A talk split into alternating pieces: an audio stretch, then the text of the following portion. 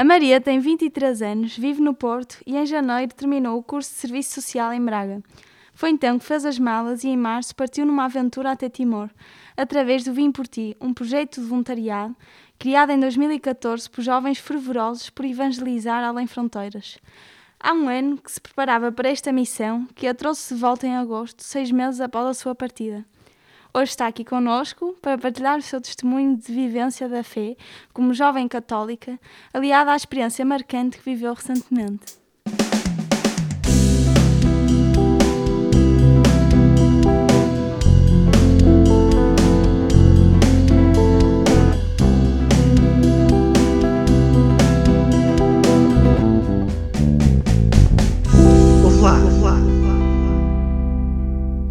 Olá Maria, bem-vinda. Olá. Olá. Muito obrigado por estares, por estares aqui.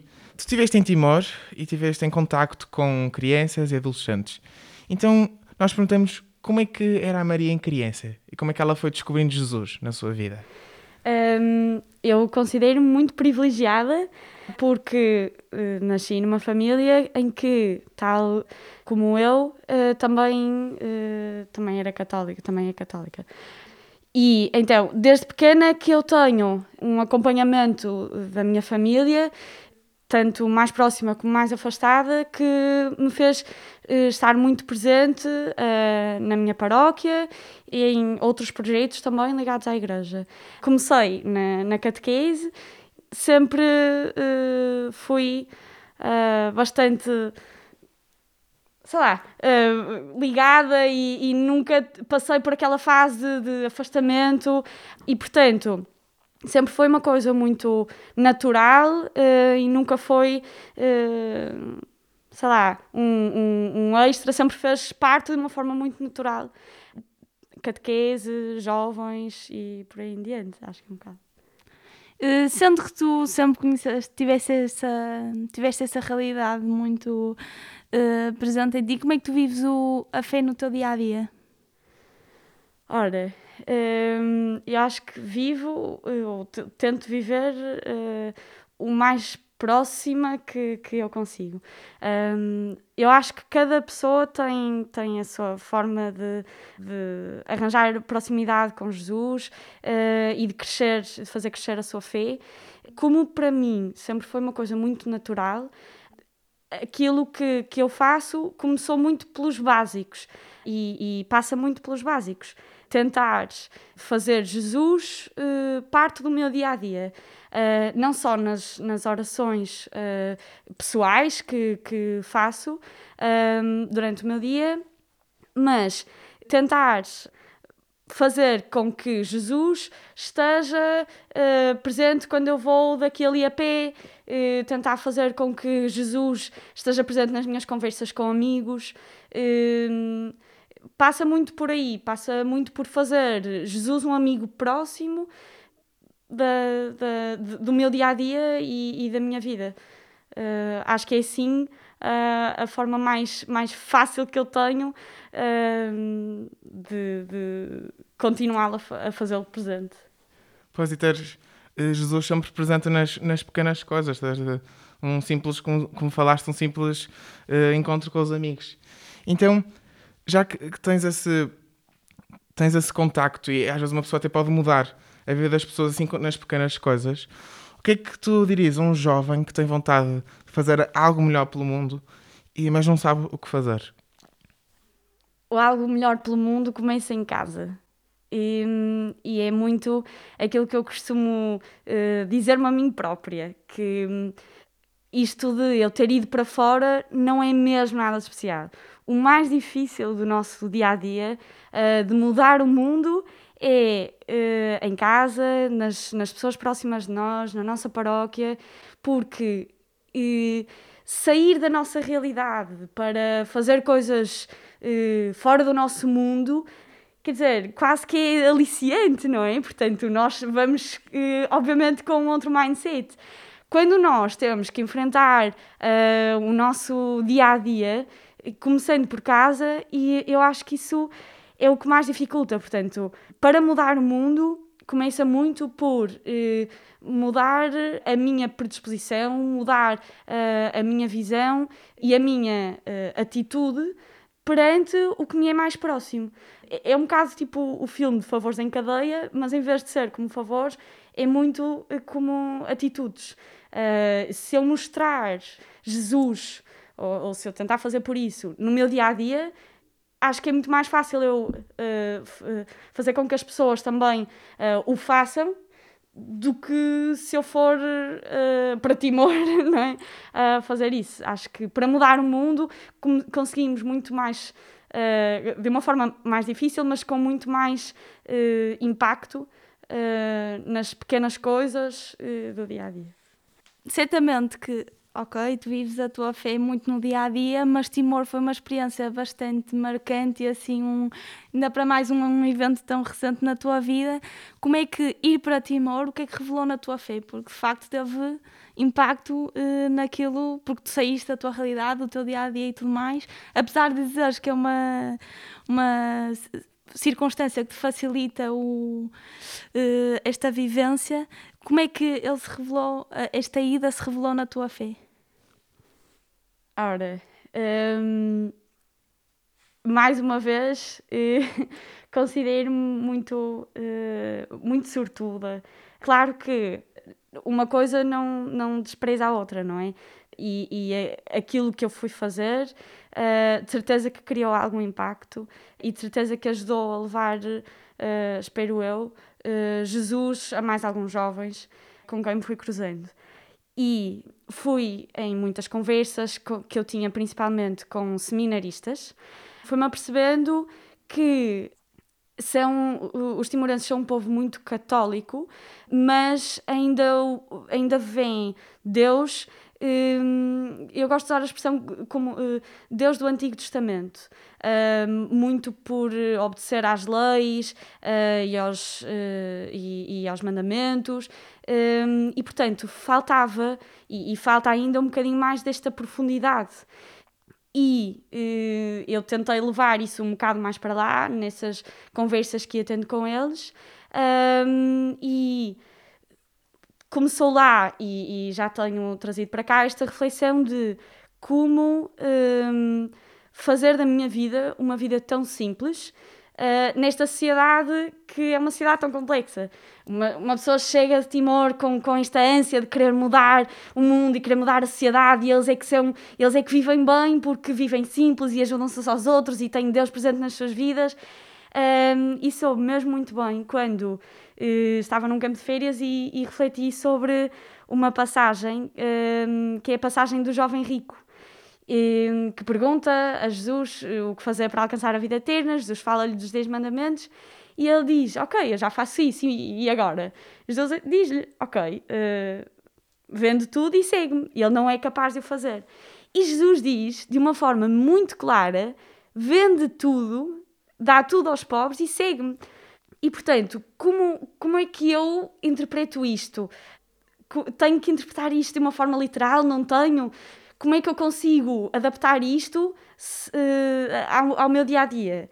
Uh, e tem sido uma reflexão que começou aí, que eu tenho levado um bocado a sério, uh, mais tentando mais pela parte de como é que eu consigo pôr tudo aquilo que eu tenho ao serviço de Deus um, como é que eu consigo usar todos os meus talentos e todo, todas as minhas coisas materiais e pô-las ao serviço de Deus. E significa, por um lado, não ter demais e, por outro, aproveitar aquilo que esta sociedade oferece, que tem coisas ótimas, para realmente usá-lo ao serviço de Jesus.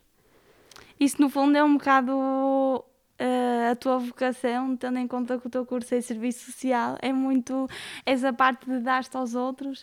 Uh, e também como é que tu levas um bocadinho de Deus e, deste, e, e da fé que tu tens e da experiência que tu tiveste, como é que tu achas que agora qual é o maior desafio em conseguir efetivamente fazer chegar esta Maria com as novas vivências todas, um, como é que consegues levar Deus desta forma tão simples que tu falas aos outros? Quer seja em casa, na tua fé do dia a dia, quer seja com os amigos também, que é a tua fé do dia a dia, como é que tu consegues fazer, fazer isto? eu não sei como é que eu consigo fazer isto. Nem sei se, se o consigo fazer de forma eficaz.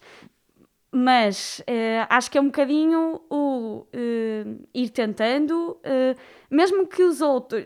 Não impor. Um, e, e, mesmo que vejam, percebam, deixem receber ou não, quer dizer, não significa que eu, com, com, com esta vivência e, e com esta oração que tenho, que tenho feito muito, não, não quer dizer que que eu consiga passar de forma eficaz. Mas tenho, tenho alguns amigos que uh, já me disseram: vive como fosses a, a única uh, Bíblia que alguém pode, pode ler. Isto é um bocado um clichê, né?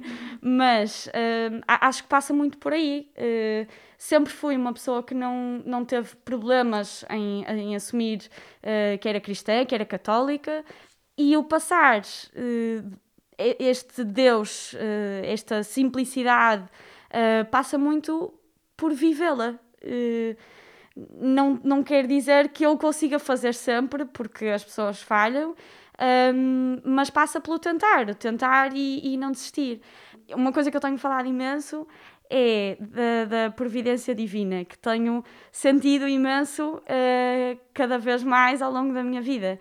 Eu fiquei um ano parada para escolher o curso e de, de, serviço social e quando vi achei que encaixava que nem uma luva. E agora posso fazer da minha vida profissional muito daquilo que era a minha vida pessoal.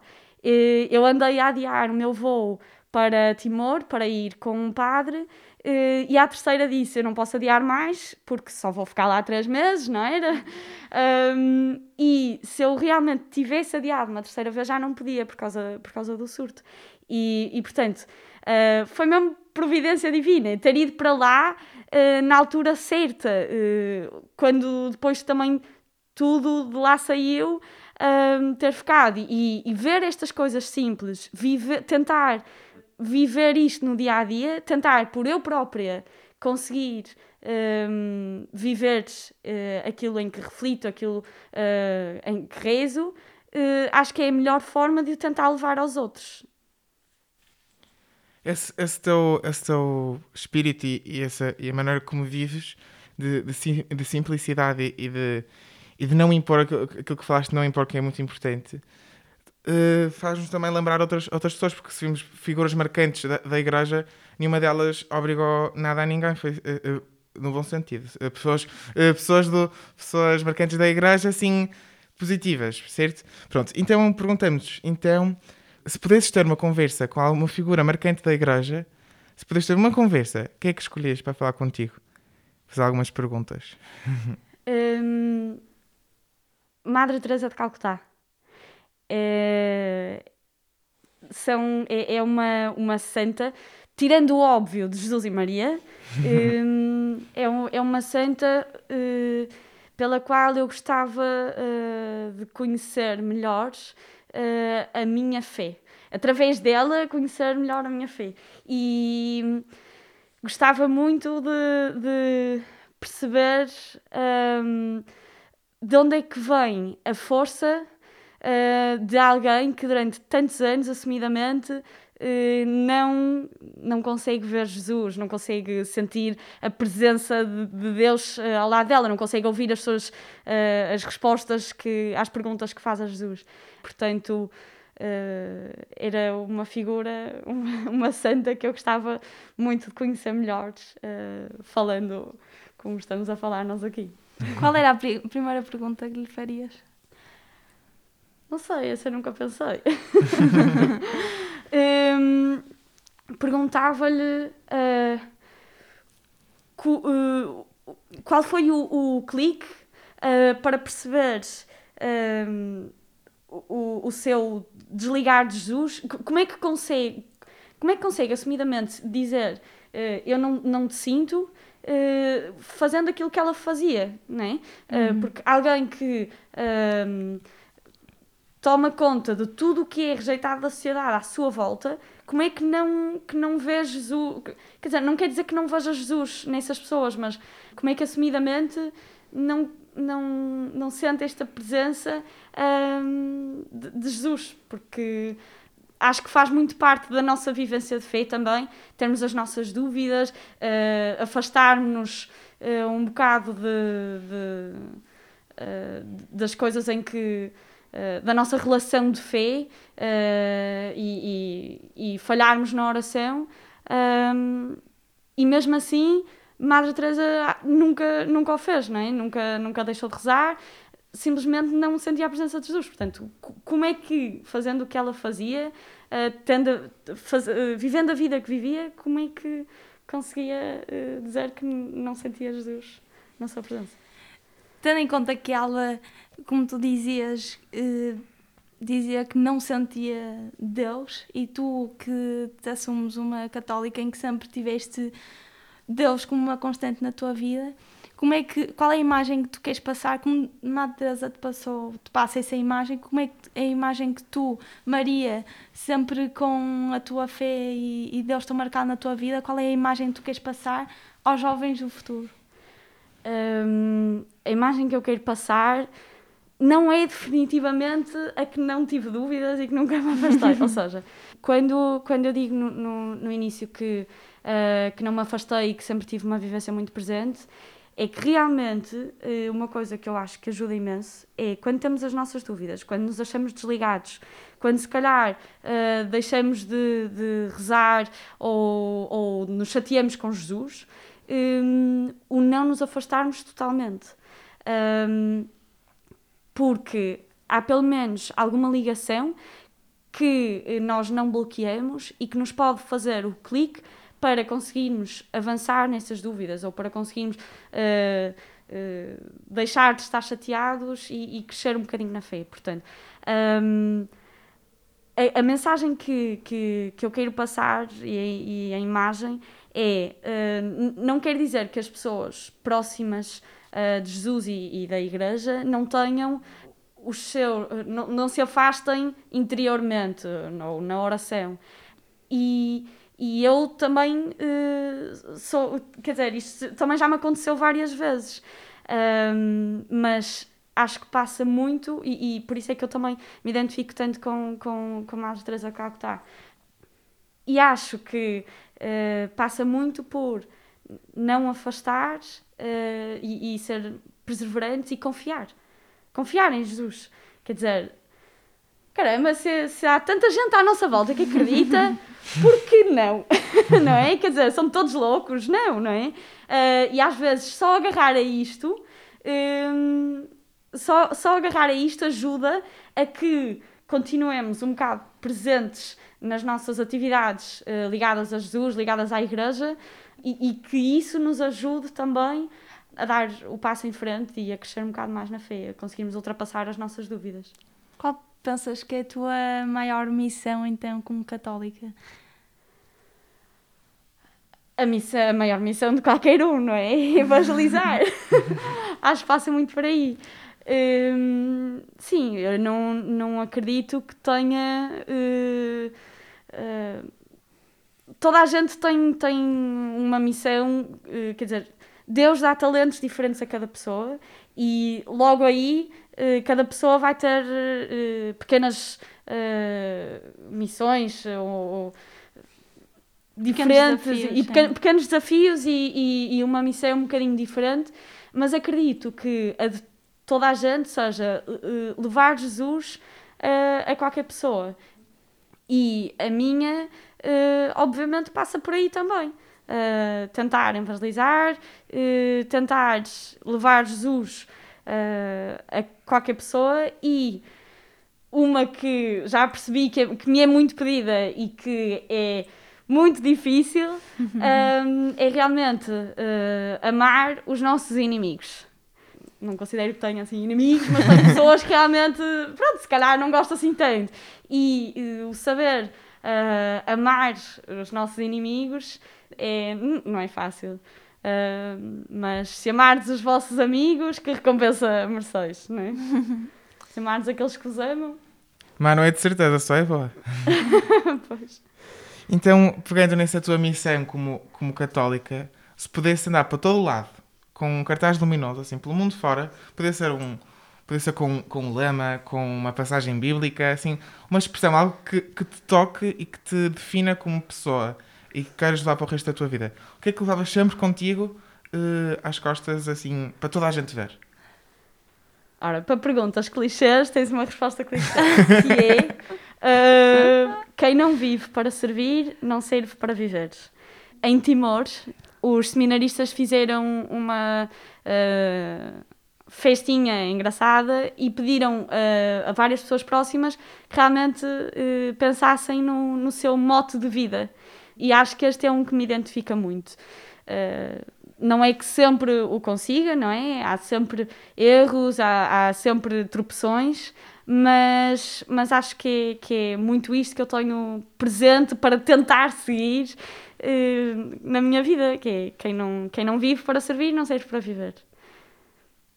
É, pode, ser, pode dizer que é, que é clichê, mas os, os clichês só, só, só não são verdade se nós não acreditarmos neles. Isso é, isso é isso que tu, que tu, que tu levas para a tua vida porque é.